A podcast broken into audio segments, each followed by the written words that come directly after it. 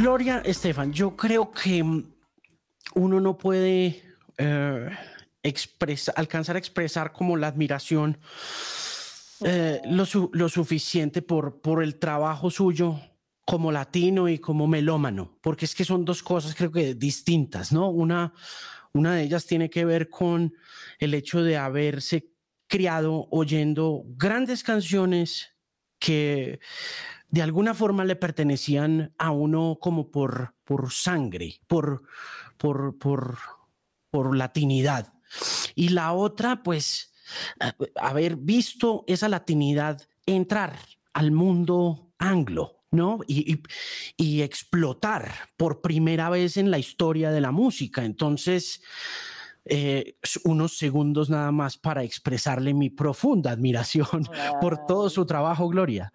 Pero qué belleza, muchas gracias. Es un privilegio y un honor muy grande, porque yo me acuerdo que yo miraba las carreras de Carlos Santana y de José Feliciano en mi época, cuando yo era niña, y lo veía en los Grammys cuando ganó Feliciano por primera vez y, y que nunca se cambió el nombre y, justo hasta los shows de I Love Lucy con Desi Arnaz que hablando español y cantando Babalú Aye en la Meca, que era la televisión americana.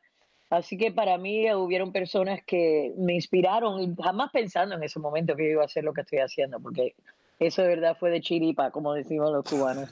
Ah, yo estudié psicología y comunicaciones y ese era el plan, pero mi abuela me dijo que tenía que compartir el don que me había dado Dios, o no iba a ser feliz y que esperaba que el día que me llegara y me cayera en mis, en mis brazos, que yo me diera cuenta y lo aceptara. Y así fue cuando entré al grupo de Emilio, pero jamás soñando que podía ahora en este momento de mi vida mirar hacia atrás y ver qué delicia de poder explorar la música en todas las partes que soy yo de alguna forma, porque todos los discos que he hecho vienen de un lugar muy real y nada, me siento realmente feliz que te haya tocado de alguna forma la música nuestra y gracias por tenerme hoy aquí.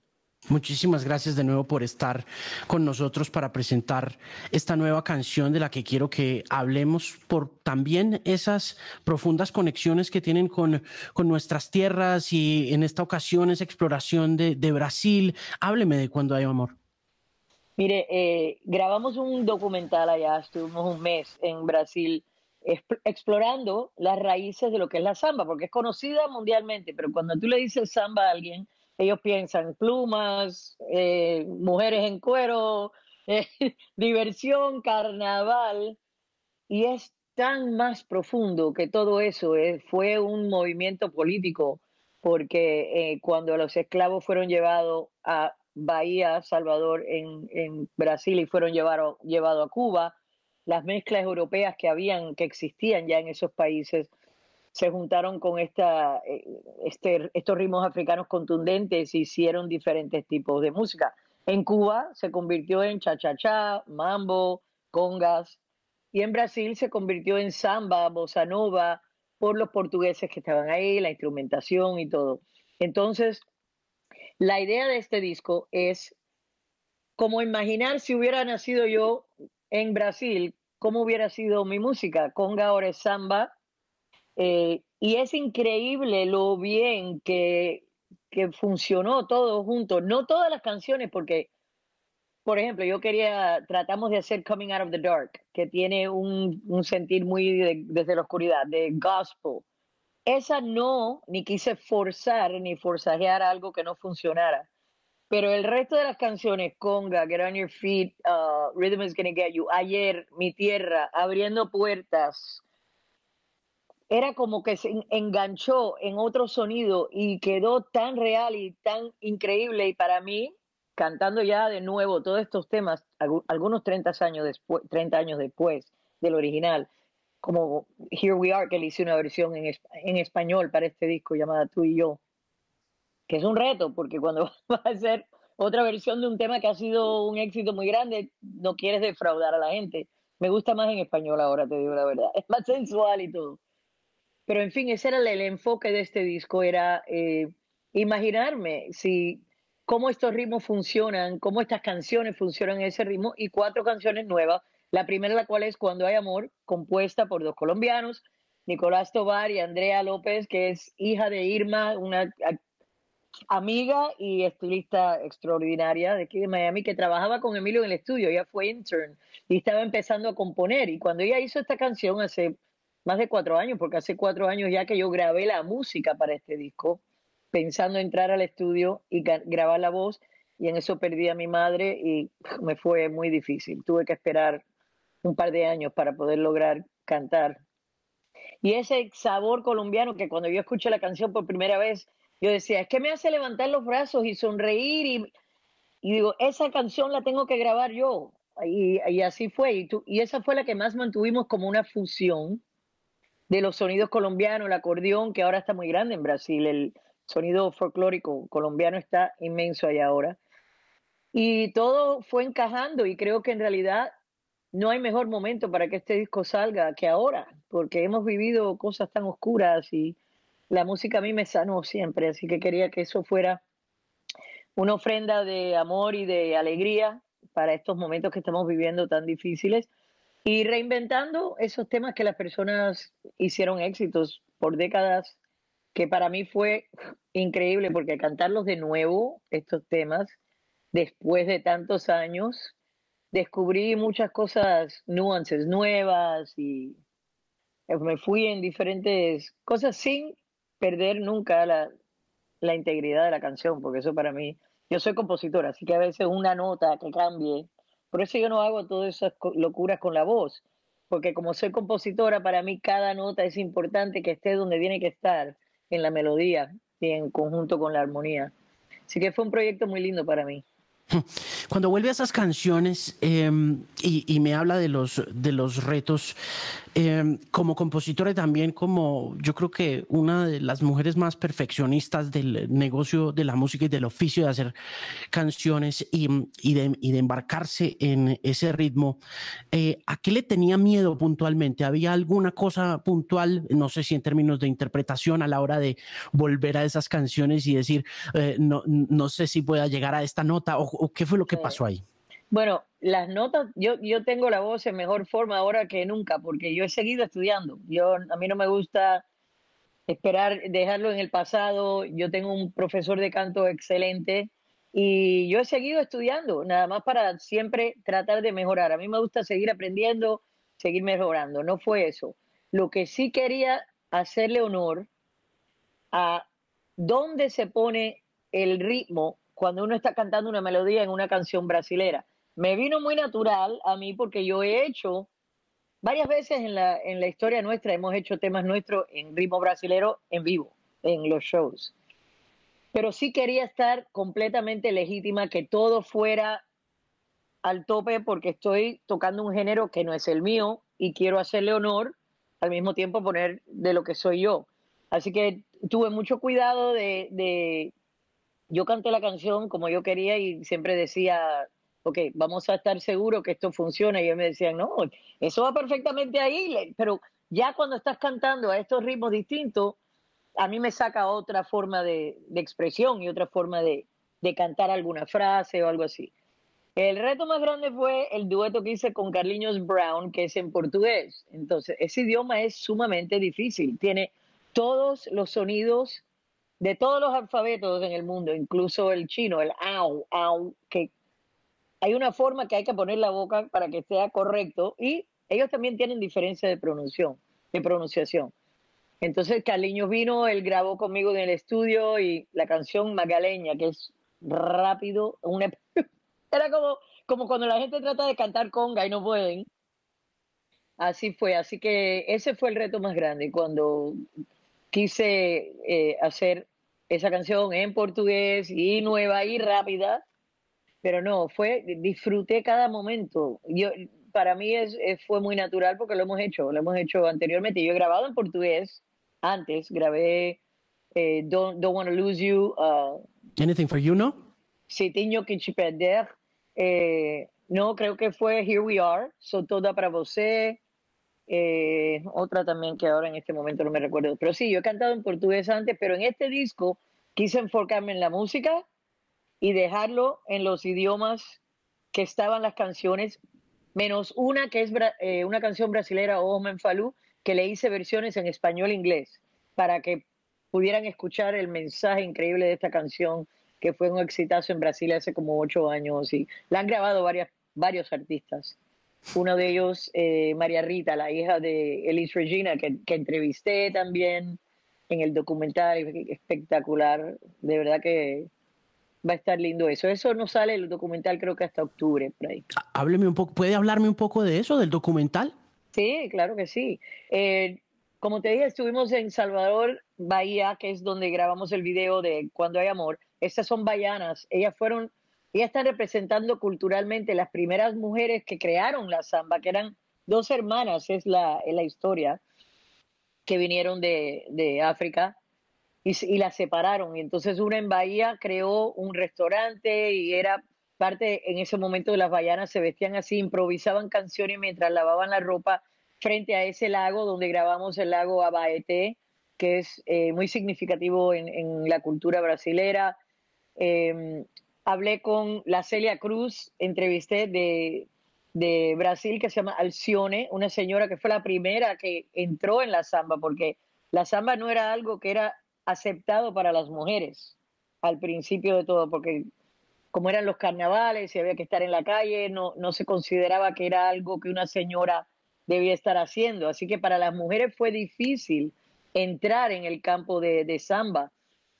Y la madre de María Rita, Elise Regina, fue una de las primeras que, y murió joven, la pobre, pero que entró en ese, en, y Clara, eh, Clara Núñez también entonces hablamos mucho con ellos. pude entrevistar al señor que creó el número dos más grande Samba School en Pereira, que el Monarca se llama, él y todas las personas que ya, ya están creciditos. En la entrevista de pronto empezaban a cantar todo el mundo y a tocar instrumentos y estábamos hablando de la raíz de la samba, cómo se crearon la escuela de samba, fue interesantísimo. Fui con ah, eh, Carliños Brown a la favela donde él nació y se crió y que ha transformado, hizo una escuela de música para los niños del área gratuita y, él ha apoyado muchos grupos de samba, uno que es toda de mujeres, que eso no hubiese pasado nunca. Y hemos hecho una amistad muy linda, de verdad, Carliños. Me recuerda mucho a Emilio, la energía del Carliños. Fue espectacular y entonces no sabemos si hacer un documental de hora y media o si hacer episodios, ya veremos, depende de la plataforma donde salga, ¿no? Pero fue muy interesante para mí. ¿El video musical está atado de alguna manera a la composición visual del documental? Sí, eh, eh, se grabó cuando estábamos grabando todo lo del documental. Fue grabado por el mismo señor. Hicimos varias cosas. Hay un video de conga, que samba ahora, eh, Cuts Both Ways, que también grabé en la, en la canción, eh, Get On Your Feet, que grabé con Carliños allá con todo su elenco. hay, hay, varios temas que grabé cuando estaba allí que son parte de, se hacen parte del documental. Cuando ustedes empiezan a hacerse grandes después de Conga y empiezan a aparecer las baladas, ¿había un referente puntual en la música estadounidense que siguieran o, el, o la combustión de Conga fue espontánea y de ahí tuvieron que improvisar? Lo digo porque pues el modelo de, de negocios de la música en los Estados Unidos está tan establecido. Eh, pero aún así uno alcanzaba a sentir como ese poder espontáneo de la música latinoamericana, pero inmediatamente después aparecieron las grandes baladas, ¿no? Apareció Cuts Both Ways, apareció Anything for You, aparecieron esas grandes canciones. ¿Tenían un referente con Emilio sobre qué hacer inmediatamente después de la explosión de Miami Sound Machine y, y de Conga? Mira, eso fue una pelea grande, porque Emilio y yo siempre hemos estado en la misma página musical pero como tú dices, los negocios son otra cosa. De pronto hay una explosión de esta conga mundialmente y ¿qué quería la compañía de disco? Otra conga y otra conga y otra conga. Y conga no hay otra. Esa era una canción que nació de las congas que nosotros tocábamos en las fiestas, en los 15, en las bodas, que era un, un medley, un popurrí de estas congas históricas cubanas que ya er, algunas tenían 100 años y esa idea la eh, estábamos en Holanda promoviendo Dr. Beat no teníamos más material y Emilio dice, vamos a hacer las congas. Y digo, pero qué locura, si no hablan español. Y dice, no importa, no hablan inglés, español, ellos son Dutch. Y digo, ok. Se volvieron locos y esa noche le dije a mi baterista, vamos a hacer una canción que en inglés, que habla sobre este ritmo, que expresa lo que es una conga, y lo hacemos con esa fusión que habíamos hecho en Dr. Beat, que era el 2-4 de baile, el uh, funk en el bajo, pero la percusión latina total de una conga. Por eso conga le llegó a tanta gente, porque entendían el 2-4, pero de pronto había una sincopación, gente como Miles Davis, que me dijo a mí, esa canción, él entendía la, la parte compleja síncope de la canción. El público no le importaba, era algo divertido y fun. Pero de pronto querían más de esto. Y digo yo, ok, no, queremos, segundo sencillo que lanzamos después de Conga fue Bad Boy, que era un shuffle americano completamente. Se hizo éxito. Y entonces querían otro, digo, no, ahora vamos a lanzar Words Get in the Way, que fue la primera balada que hicimos. Y ellos decían, ¿pero por qué? ¿Por qué? Digo, porque yo, como compositora, lo que yo compongo, lo que me mueve a mí son baladas. Y yo quiero tener la oportunidad si se va a pique todo, no importa, pero yo quiero tener la oportunidad de expresarme en todas las formas que realmente quiero hacer música.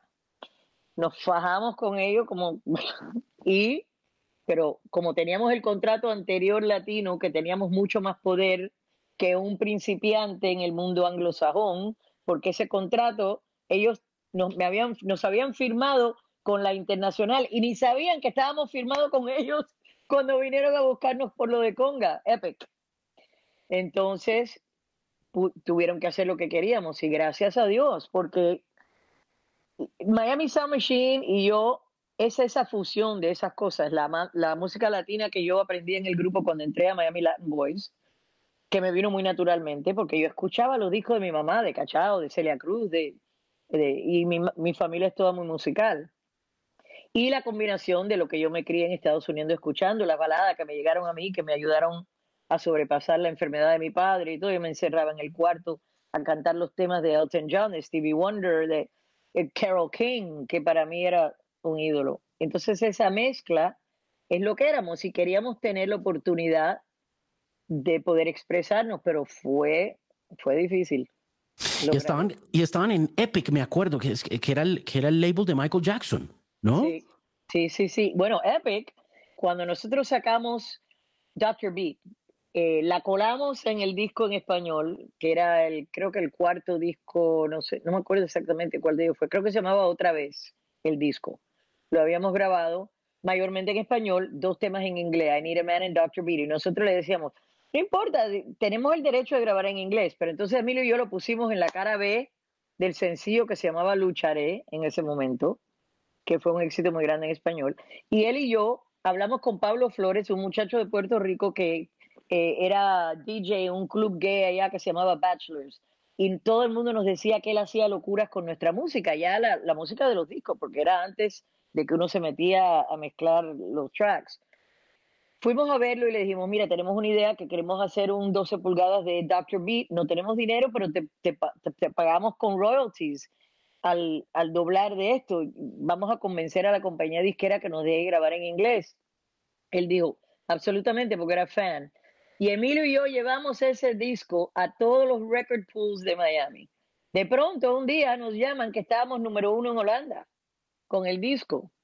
Y empiezan a llamar compañías de disquera tratando de firmarnos y nos llama Epic y dice, queremos firmarlo porque ha sido un éxito grande en Europa y pensamos que puede ser un éxito aquí. Digo, estamos firmados a ustedes en su internacional. Ellos ni sabían, ni sabían. Y, y entonces ahí fue que todo creció, porque ya Epic era mundial. Y por supuesto, Sony Discos, que era el que salió, eh, el disco que tenía, Dr. Media Need a Man, estaban teniendo ventas millonarias. Ese disco en español llegó a los primeros 20 lugares en Inglaterra en español, el disco eh, de venta, porque a los ingleses les encanta la música y como hubo ese éxito, compraron el disco y después entramos y en dos días hicimos el disco en inglés.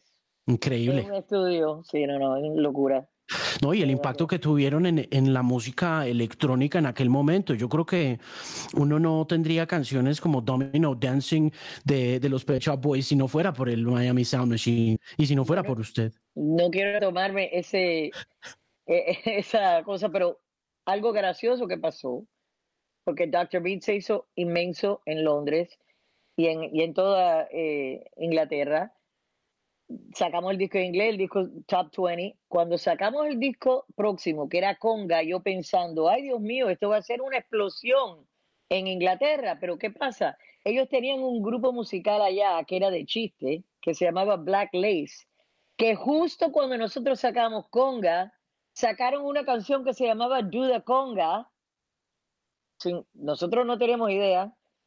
Y lo cogieron como chiste. Entonces de pronto habíamos estado aquí y no querían sacar nuestro disco en Inglaterra. Y gracias a Dios a uno de los de los jefes grandes de la compañía disquera que adoraba mi, mi música, sacaron el disco cuatro veces y la cuarta vez dijo, vamos a poner el sencillo Anything for You, pusieron en Inglaterra el show que yo hice aquí, Homecoming Concert, porque la gente empezó a pensar que éramos un grupo de relajo, de así de gracioso, y cuando vieron el show, que éramos una banda de verdad, ahí entró Anything for You por Europa como inmenso.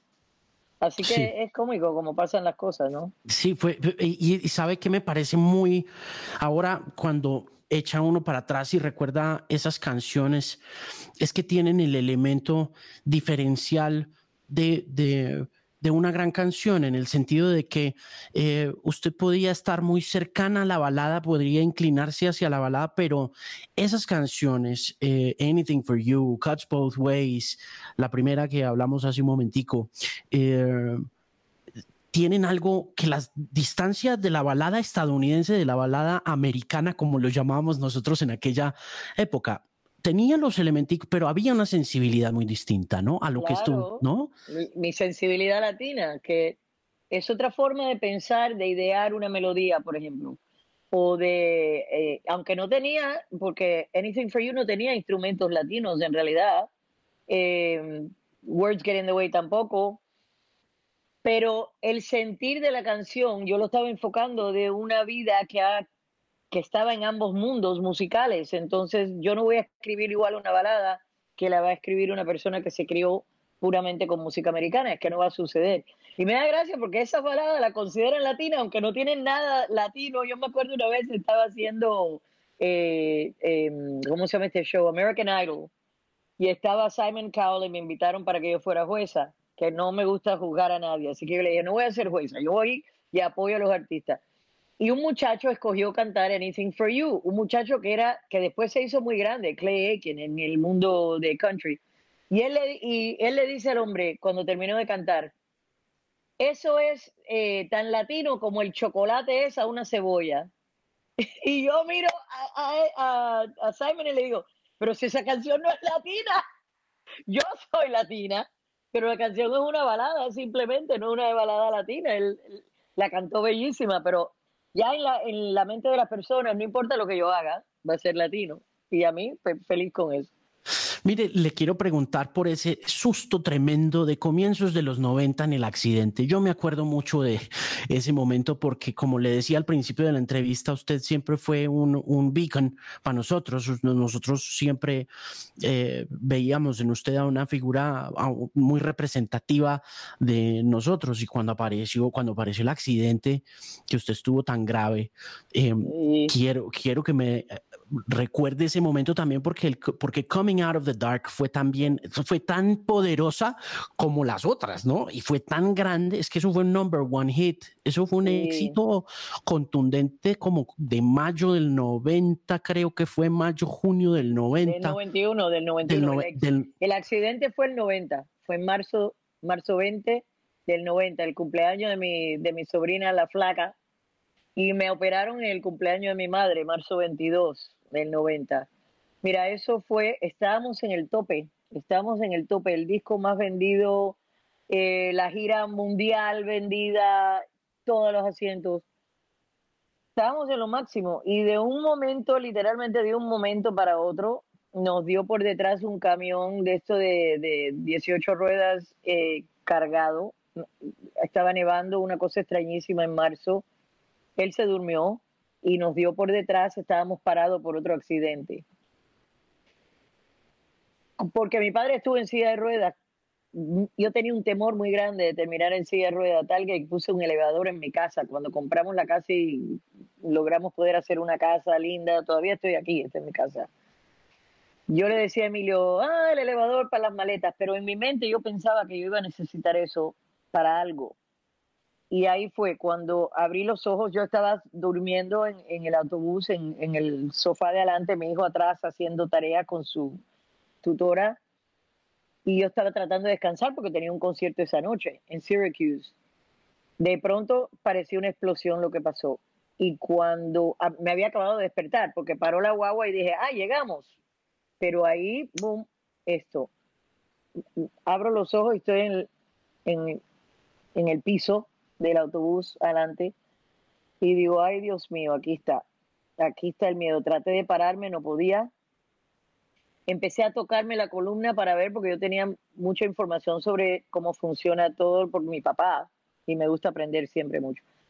Estaba feliz que por lo menos no había nada saliéndose de la espalda y, Emilio parecía un loco, sangre por todos lados, se me pone arriba de mí y le digo, busca al niño, ¿dónde está el niño? Y él lo oigo gritando, Nayib, y le digo, Beb, no me puedo parar, creo que me partí la espalda. Y él decía, no, no, y él se fue a buscar al niño. Cuando me trajeron a mi hijo ya me calmé. Ya sabe todo el mundo lo que pasó. Me operaron, me pusieron hierros en la columna, gracias a Dios volví a caminar, pero te digo una cosa, el doctor mío que fue al primer show, eh, marzo primero del 91, el que me operó, tuvieron que traerle agua y de cuánto hay, porque él decía, yo te operé, yo sé lo que había ahí. Esto para mí es un milagro. Yo, yo pensé que tú ibas a salir, sentarte, cantar, y yo hice la coreografía más complicada que había hecho en mi vida para que la gente se relajaran y vieran, ok, estoy bien. La canción Coming Out of the Dark fue, Emilio había escrito en un papelito cuando estaban transportándome en un helicóptero de Scranton, donde fue el accidente, a Nueva York él estaba en un helicóptero con mi hijo, yo en el otro con el doctor y me habían preparado el cuerpo porque era un riesgo muy grande moverme, pero tenía que ir, no, no había forma que podía estar en Scranton.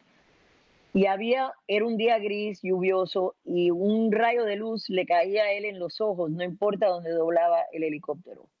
Y él agarró un pedazo de papel y escribió las palabras coming out of the dark, en, orando de que fuera rápido que saliéramos de esta oscuridad. Se le olvidó Tres meses después, estamos en Miami ya, y va a agarrar un dinero de su bolsillo para pagar el tojo, para cruzar, y se encuentra este papel ya lavado un par de veces, llama a John Secada y le dice, ven al estudio, y yo no había salido de mi casa, y él no me había dejado sola un momento.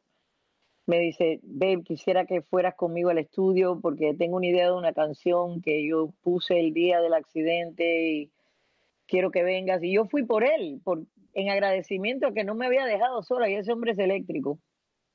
Y cuando me senté en el estudio, que me cantaron simplemente la frase de Coming Out of the Dark, me salió esa canción, fue como un 15 minutos.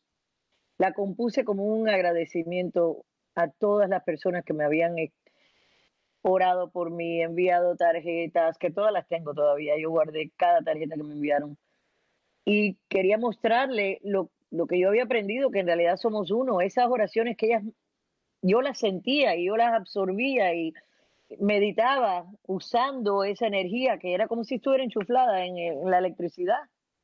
Y por eso esa canción tenía que llegar ahí porque era muy real, era y escogí que fuera en gospel porque el gospel es está tan lleno de corazón y de, y de alma y yo quería que todo, y tiene una, una espiritualidad, y entonces fue impresionante, pero es un agradecimiento a todas las personas que oraron por mí, que me dieron tanto en esa oscuridad.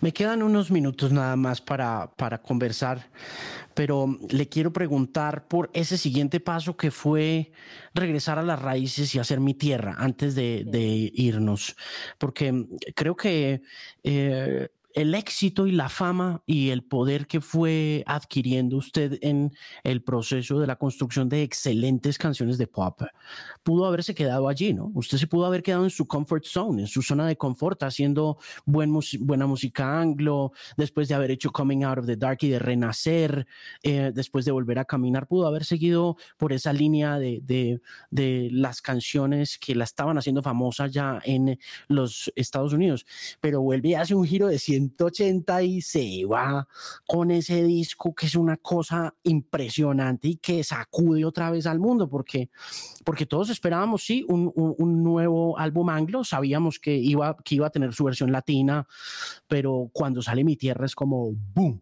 estalla como, ah, creo que es el momento más grande de conciencia de los estadounidenses, de los, de los white Caucasians, de los blancos, de la riqueza de la música cubana y de la música latinoamericana. ¿Cómo toman esa decisión?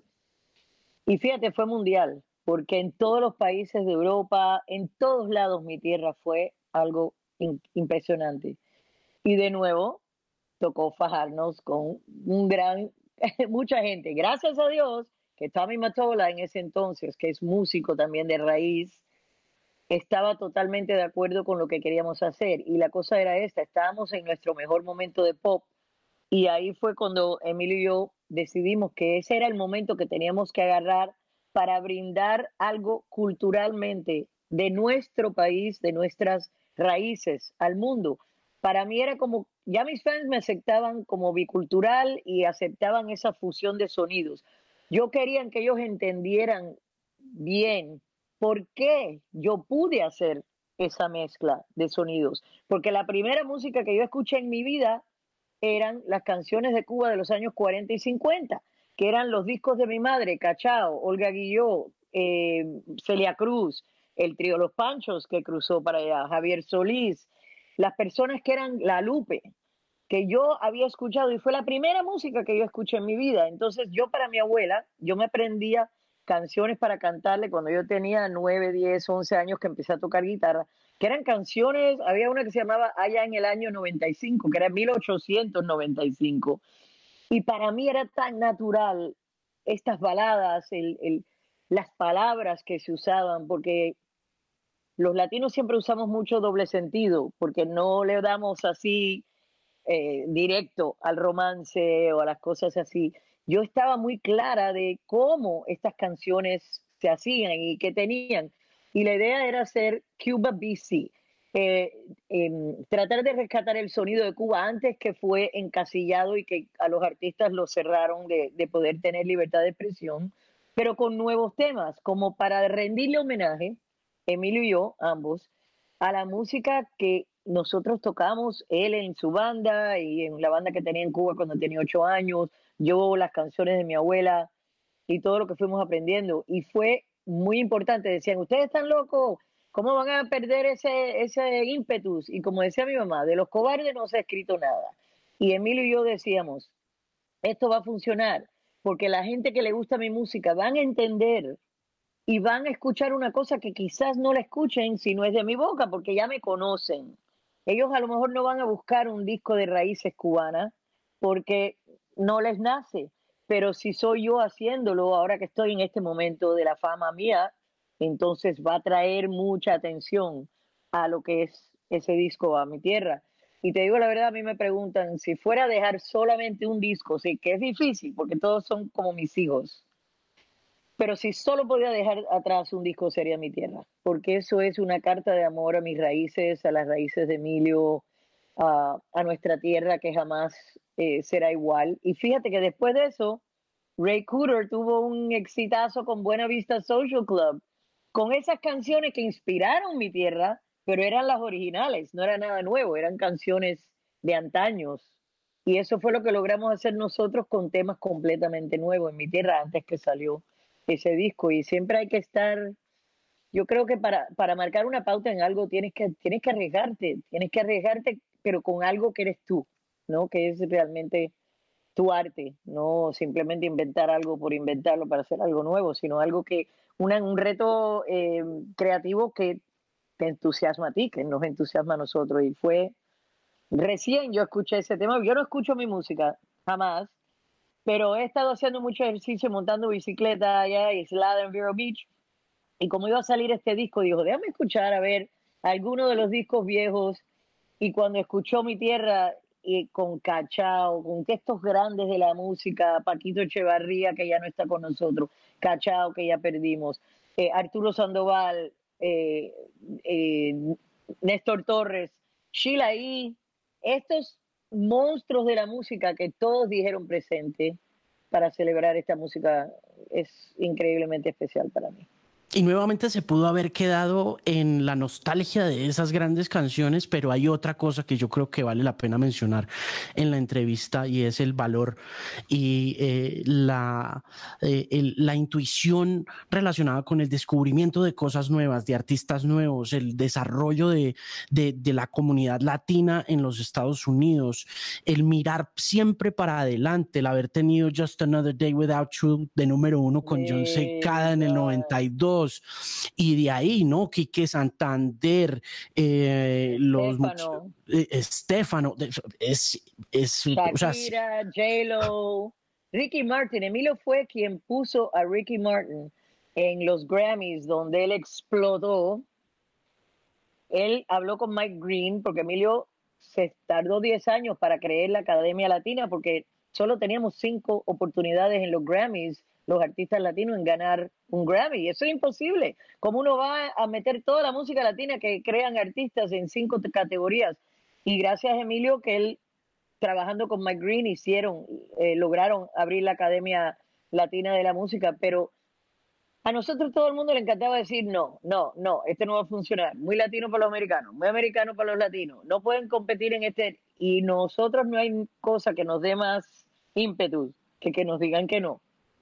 Entonces, cuando tuvimos la oportunidad de tener ese éxito que tuvimos, lo que queríamos es decirle que sí a artistas latinos que sabíamos que iban a poder brindar de lo de ellos, abrir más esa puerta mundial musical, que así pasó con Mark Anthony, con J-Lo, con Shakira. Shaki, cuando ella vino buscando a Emilio para producirle el disco, el disco era en español. Y yo le dije, Shakira, tú eres, tú eres poeta, tú puedes hacer esto en inglés perfectamente, pero ella es perfeccionista también y no quería arriesgarse a hacer algo que todavía no estaba en su zona de confort. Entonces yo le dije, mira, voy a escribir versiones en inglés para que tú veas cómo suena tu música en inglés. Hice ojos así, hice you de tú, y cuando se las canté y ella vio, ella agarró eso y voló con eso. En dos minutos estaba componiendo ya ella sola en inglés y grabando el disco, que me tuve que pelear también con Tommy Matola para que lo lanzara, porque él quería lanzar un disco que fuera con un par de canciones en, en, en inglés, pero mayormente en español. Y yo decía, Tommy, la gente que habla inglés no quieren escuchar nada más un par de cositas en su idioma. Y ella puede hacerlo. Y él me decía, una, una tremenda fajazón. Estaba ahí Shakira y ella estaba, y yo ya éramos amigos Tommy y yo, pero la cosa, él era el jefe de la compañía. Y, yo, y dice, va a ser culpa tuya cuando esto falle. Y yo le dije, va a ser culpa mía cuando esto sea un exitazo, porque yo estoy segura que lo va a hacer. Y así fue. Dice, pues te vas a arriesgar tú, lo voy a hacer, pero eso, si esto falla es culpa tuya. Digo, no va a fallar. Y así fue, fue uno de los discos más grandes, últimos discos grandes que vendió en el campo de la música porque ahí después cambió todo con lo de el internet y, y Napster, que yo le decía a Tommy, Tommy, tú tienes que ser Napster, no esperes que estos niños, estás vendiendo un CD a un dinero exorbitante cuando no vale más crear ese CD que es un disco. Digo, deja que compren los sencillos, no todo el mundo pues tiene 20 dólares para gastarse.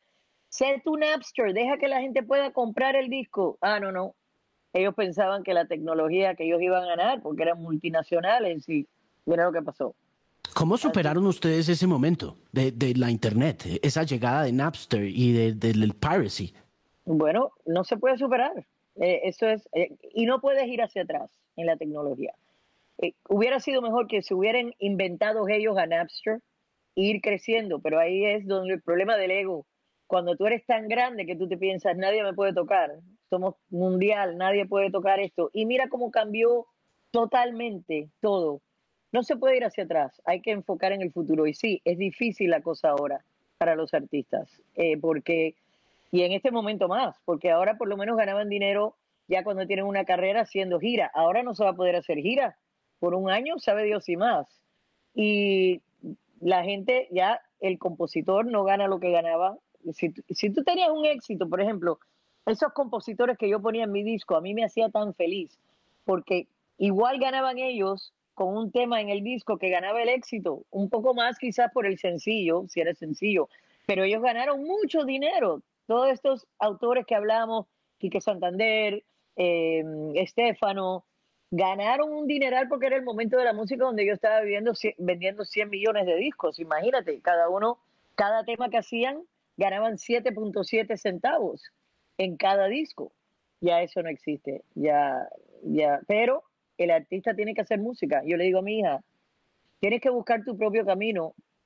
El artista va a necesitar crear, páguenle o no. Tienes que prepararte, obviamente, y tener un trabajo que puedas pagar las cosas, que por eso yo estudié psicología y comunicaciones y tuve una dicha de estar en una época muy buena y muy rica de la música, pero el artista tiene que crear y pase lo que pase, gane o no gane para cerrar, ¿cuáles son los retos de la Academia Latina de Artes y Ciencias de la Grabación? Ustedes como pioneros de, ese, eh, de esa institución, ¿qué sienten que, que, viene para la Academia de Artes y Ciencias, para los Latin Grammy? Eh, ¿Cuáles han sido los retos hasta este momento y cuál cree usted que van a ser los retos del futuro para, para nuestra comunidad y para, y para los latinos?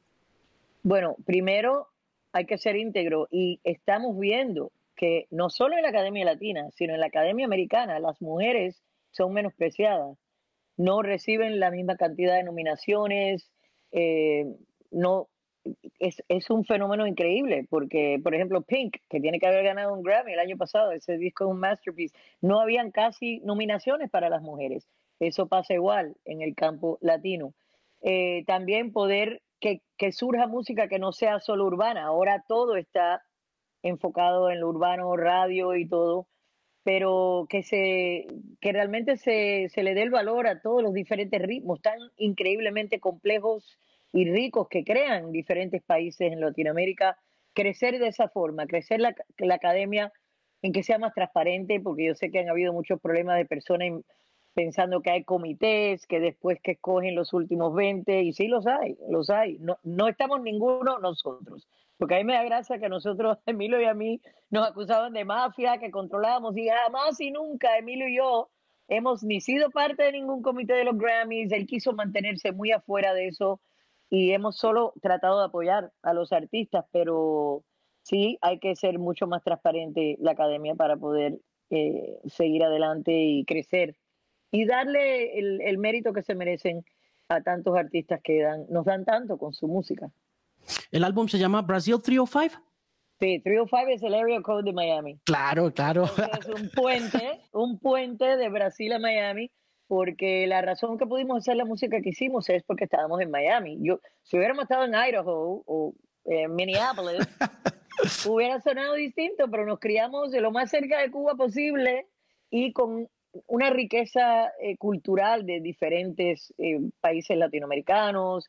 Eh, Brasil está, hay muchos europeos, están los haitianos, entonces teníamos un, un, público que era fértil para poder nosotros experimentar y mezclar esos sonidos y Miami es tan parte de nuestro sonido como es la, la herencia musical de Emilio y mía lo llevo en el corazón. Yo me crié en Miami posterior al éxito de Coming Out of the Dark y de, y de las primeras canciones. Y por supuesto, eh, llevo en el corazón a la ciudad de Miami. Entonces me, acerco mucho también a, ese cariño del disco. Le agradezco profundamente este tiempo que me ha dado para conversar con ustedes. Un ícono, un símbolo. No tengo que decírselo, pero se lo repito. Le agradezco por, por tanta música, por tantos artistas y espero que todo esté muy bien. Salúdeme a don Emilio, por favor, y de nuevo, gracias y profunda admiración, Gloria. y gracias por esta entrevista que de verdad que me gustó muchísimo. Fue muy distinta a lo que tengo tiempo y lo que acostumbran a hacer. Te agradezco muchísimo esto, te agradezco el amor, el cariño, el apoyo y a todas las personas viendo esto. Quiero que sepan lo importante que son para, para Emilio y para mí, lo, lo agradecidos que estamos de tantas décadas de apoyo y de cariño y de amor, de oraciones que enviaron hacia mí en los momentos eh, que él más los necesitaba y gracias por escuchar. Espero que disfruten porque cuando hay amor este sencillo es bien colombiano brasilero y es una función muy rica que funciona increíblemente, tiene mucho amor y tratando de poner un poco de alegría al mundo en estos momentos que lo necesitamos. Así que muchas gracias a ti. Gracias, un abrazo enorme allá en Miami. Sí, gracias. Besos, cuídense por allá. Hasta luego. Gracias.